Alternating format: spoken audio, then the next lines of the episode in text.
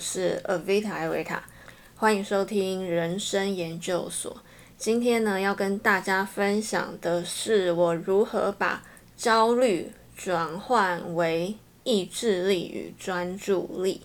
先跟大家分享我最近看的一本好书，叫做《松绑你的焦虑习惯》。要松绑你的焦虑习惯呢，首先你得要知道你有在焦虑。我发现有很多人呢，他有焦虑的习惯却不自知。比较常看到的情况是，有的人呢一焦虑就会想要找东西吃，但其实他又不饿，或者他会一直很想吃甜的，或者是喝手摇饮，有没有？我以前的话呢，比较严重的时候，一焦虑就想喝咖啡。人在焦虑的时候啊，其实是一种高度耗能的状态。虽然真的很想要赶快把事情做好，结果因为焦虑反而适得其反。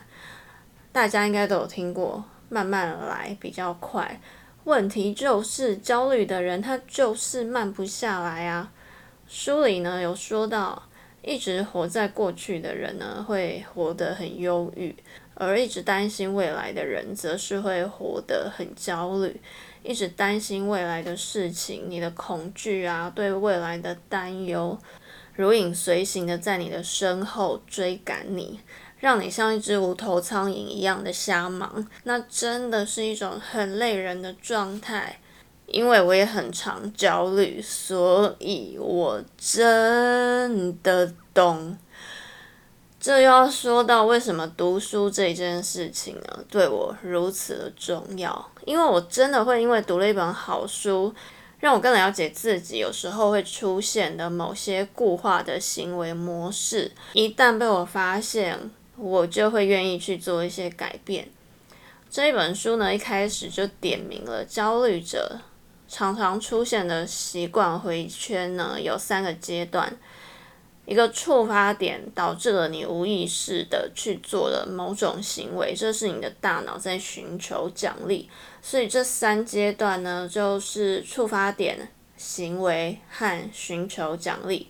举个例子来说，如果你有金钱上的焦虑，在无意间你在网页滑到了触发你金钱焦虑的广告。然后你就突然感受到一股压力排山倒海而来，感受到压力呢，你可能会因为想要排除这个压力，就开始了某项的行为，例如你突然就想要逛一下网拍，你告诉自己说，反正逛网拍又不花钱，这个行为呢可能会带给你短暂的奖励，但危险的是呢，你不小心手一滑，又买了一两件你根本就不需要的东西。结果还为了要凑免运，硬是花了不必要的几千块。以上的例子绝对不是我的亲身经历。那我们来审视这个例子呢，你就会发现很讽刺的是，明明是一个对金钱有焦虑的人，结果却花了更多的钱，因为他花这些小钱，但却可以让他拥有自己对金钱还是有掌控感的这个错觉。实际上呢，这个行为不但没有解决他的金钱焦虑，反而让他花了更多不必要的钱。那在这边，你就可以再推论更多的例子。为什么对自己的身材焦虑的人，反而更管不住自己想吃更多高热量的东西？我有发现，当我开始焦虑的时候，我想要寻求的奖励行为就是，我会一直不停的划一些社交媒体的动态。或者是想要去找更多的资讯，来让自己有一种安心感。这边就要讲到人的大脑有分成理性脑和爬虫类时代存留下来的脑。爬虫脑呢管生存，它让你感到生存的焦虑，会迫使你一定要去做一些看似拥有安心感的事情，迫使你一定要去做一些什么，你感觉你去做了这些什么才会拥有安全感。但是这些行为往往对你并不是真的有什么帮助，反而容易让你成瘾。但是你的理性脑呢，虽然明明知道这样做对你自己并没有帮助，却还是一定会败给这个掌管生存危机的爬虫脑。例如，你一焦虑就想吃甜食，你甚至不知道为什么，明明知道吃了之后对事情一点帮助也没有，却还是这么做了。所以，为什么我明明知道划手机对我的焦虑感不但没有帮助，反而还会越看心情越糟，却还是管不住自己，一直不断的重复这样的行为，直到我读了这本书。这本书呢，会告诉你要如何破解你焦虑习惯的回圈。第一步就是我刚刚一开始就讲的，首先你要承认你在焦虑，你要察觉到你正在焦虑，或是你有什么惯性的行为是你明明很想改掉，但一回过神来，你又发现你不自觉的在做那件事情，那很有可能就是你的焦虑回圈。当你发现之后呢，你要做的事情呢，就是停下来去观察，你做了这件事情之后，是不是真的让你感觉变得比较好，还是其实你感觉变得更糟了？有一些行为可能会让你感到短暂的放松，但那就会形成一个回路，让你每次都想要重复这个行为，直到上瘾。这本书里面呢，也提到蛮多的研究。光是你有停下来觉察这个行为，就能减少你重复这个回圈的次数。那当你不做这一些原本你认为会带给你奖励的这些事情，你的焦虑感还是会存在。那怎么办呢？你就要用一些真正可以排除你焦虑感、带给你真正好处的活动。所以作者在这里。就提到了正念。读完这本书呢，我就决定每次当我焦虑的时候，或者是每次当我又想要拿手机来滑的时候，我就要以静坐、跑步、读书、瑜伽来代替我这个旧的行为。我是真的很认真的把它写在我的笔记本里，记在手机里。一旦你开始这样做了，就知道以上的四个活动真的比划手机有效多了。然后你就会慢慢的重新建立一个新的习惯回圈，对你自己真正有帮助的习惯。以上的四种活动呢，我原本就有静坐、跑步、读书跟瑜伽的习惯，只是人真的就是会有惰性，或你越忙的时候，你就会告诉自己说，今天真的好多事情要做，已经没有时间再去跑步了。其实这是你的大脑又开始对你说一些借口，让你不用出去跑步，因为他还以为你是那个史前时代的。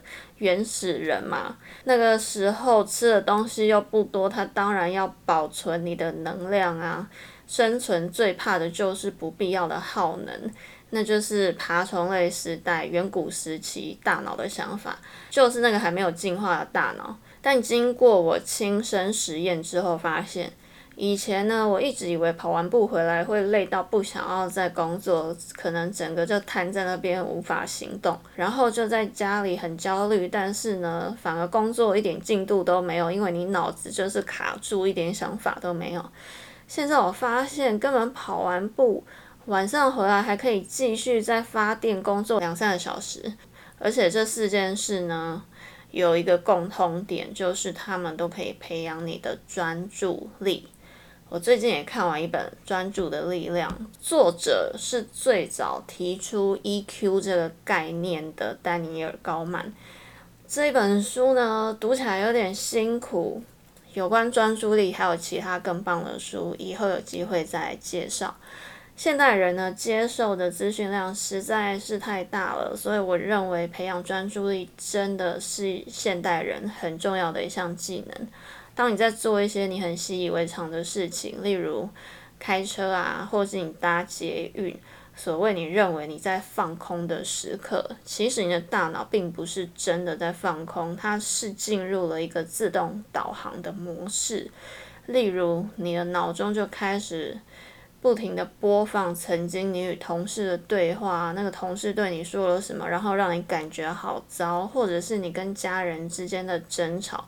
那些对话就一直在你的脑中不停不停的重复播放。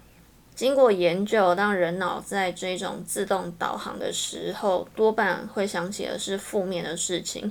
因为大脑会放大负面的事情，又是因为爬虫类脑为了要让你避开危机，所以它会特别替你挑选负面的事情，在你的脑中重复播放。当你没有觉察，一直让它在你的脑中播放的时候，不知不觉你也在耗能当中，或者你很有可能就不小心活成一个越来越负面的人。关于这一点呢，松绑你的焦虑习惯。这本书里面，作者就有自己分享，他曾经对某人说过非常不礼貌的话，然后他就一直不停的在脑中播放他是如何的后悔，充满罪恶感，然后一直一直不停的重复这一种罪恶的感觉。当你也有同样的情况发生的时候呢，可以试试看作者说的，你就好好认真的，在一个专注的时刻去回想。这一件让你很有罪恶感的事情，你有没有从中学到了什么？如果再来一次，你想要怎么跟那个人道歉？或者是下次再有同样的情形，你会怎么样试着去说出比较得体、不伤人的话呢？这有点像呢，你就把那个能量给切断了。既然你已经从中学习到，你的大脑就不用再重复播放那一些很负面。让你感到很罪恶的事情。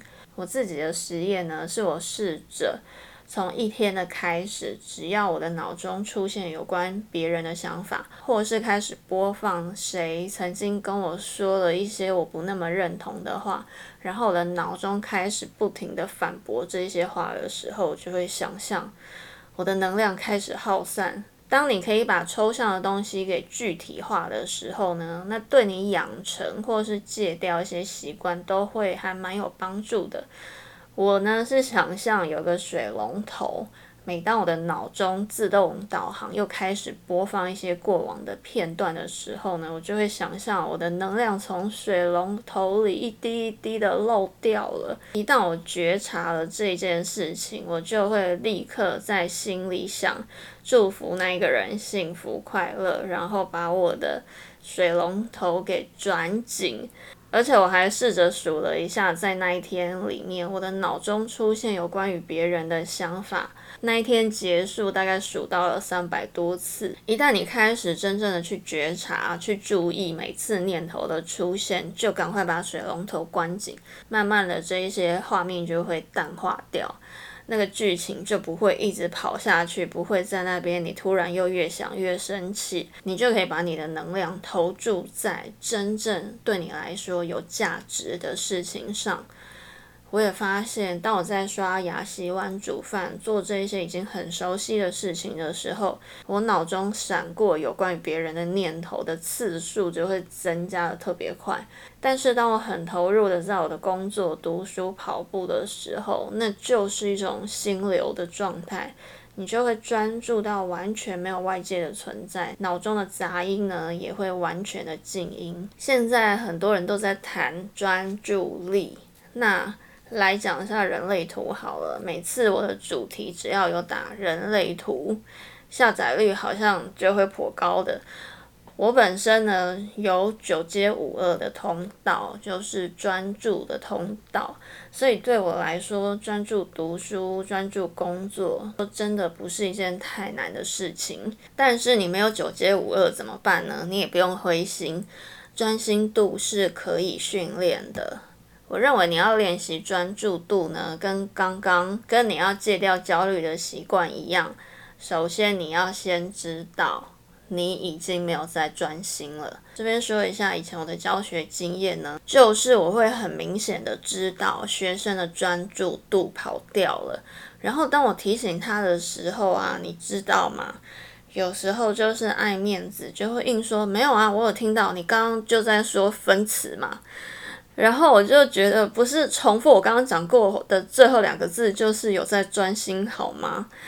那我也不晓得他是真的嘴硬，还是说他真的没有发现自己的专注力已经跑掉了。因为像我可以达到高度专心的人，我就会非常清楚的知道我不专心的状态会是怎么样子。当我的专注力开始下降的时候，如果我还硬要逼自己工作，那效率就会差非常多。我可能就会开始一直打错字，一直出错。这个时候你要做的绝对不是硬逼自己撑下去，而是应该先休息一下，或是换个活动来做。一旦你的专注度提高，你工作学习的效率绝对会事半功倍。所以，首先就是你要去觉察你自己的专注力。到底有没有在你所投注的这一件事情上面？那我刚开始跑步的时候呢，也是会一边跑一边进入大脑自动导航的状态，一边跑一边想曾经与朋友说过的话啦。后来我有意识的把那个水龙头关掉，只要脑中一出现与别人相关的想法，我就会把注意力拉回来，专注在自己的呼吸，专注在眼前的道路。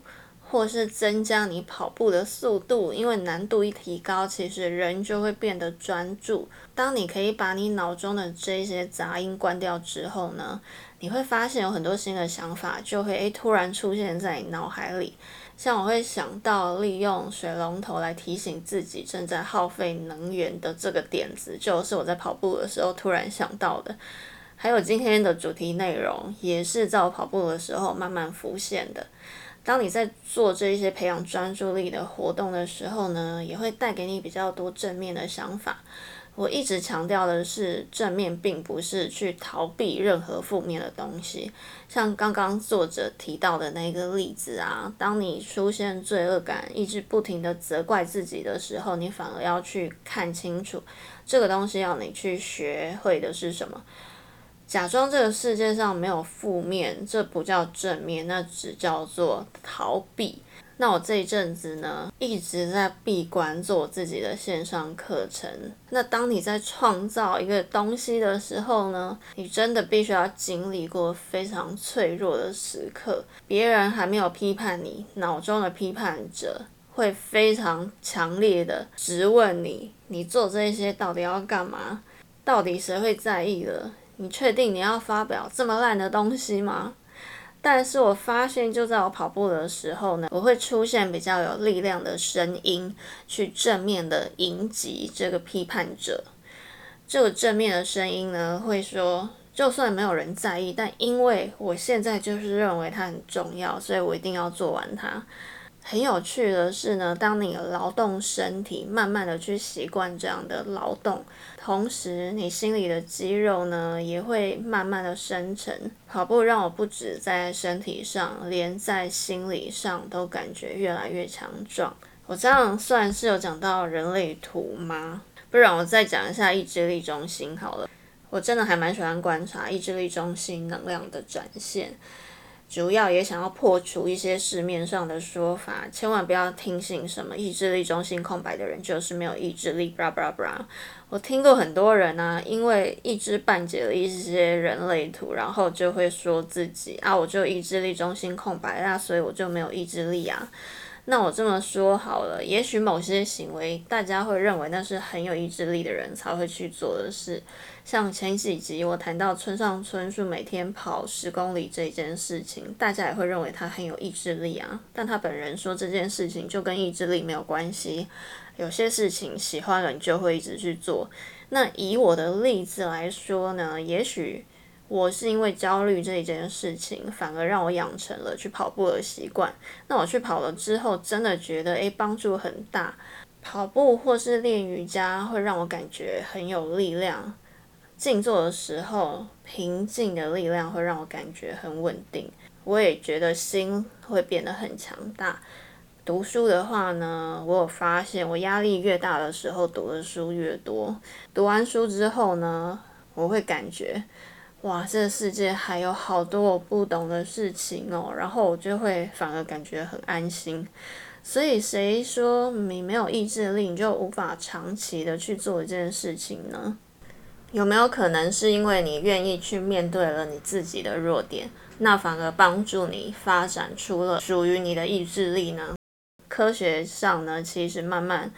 比较偏向一种说法，就是人根本就没有所谓意志力这件事情。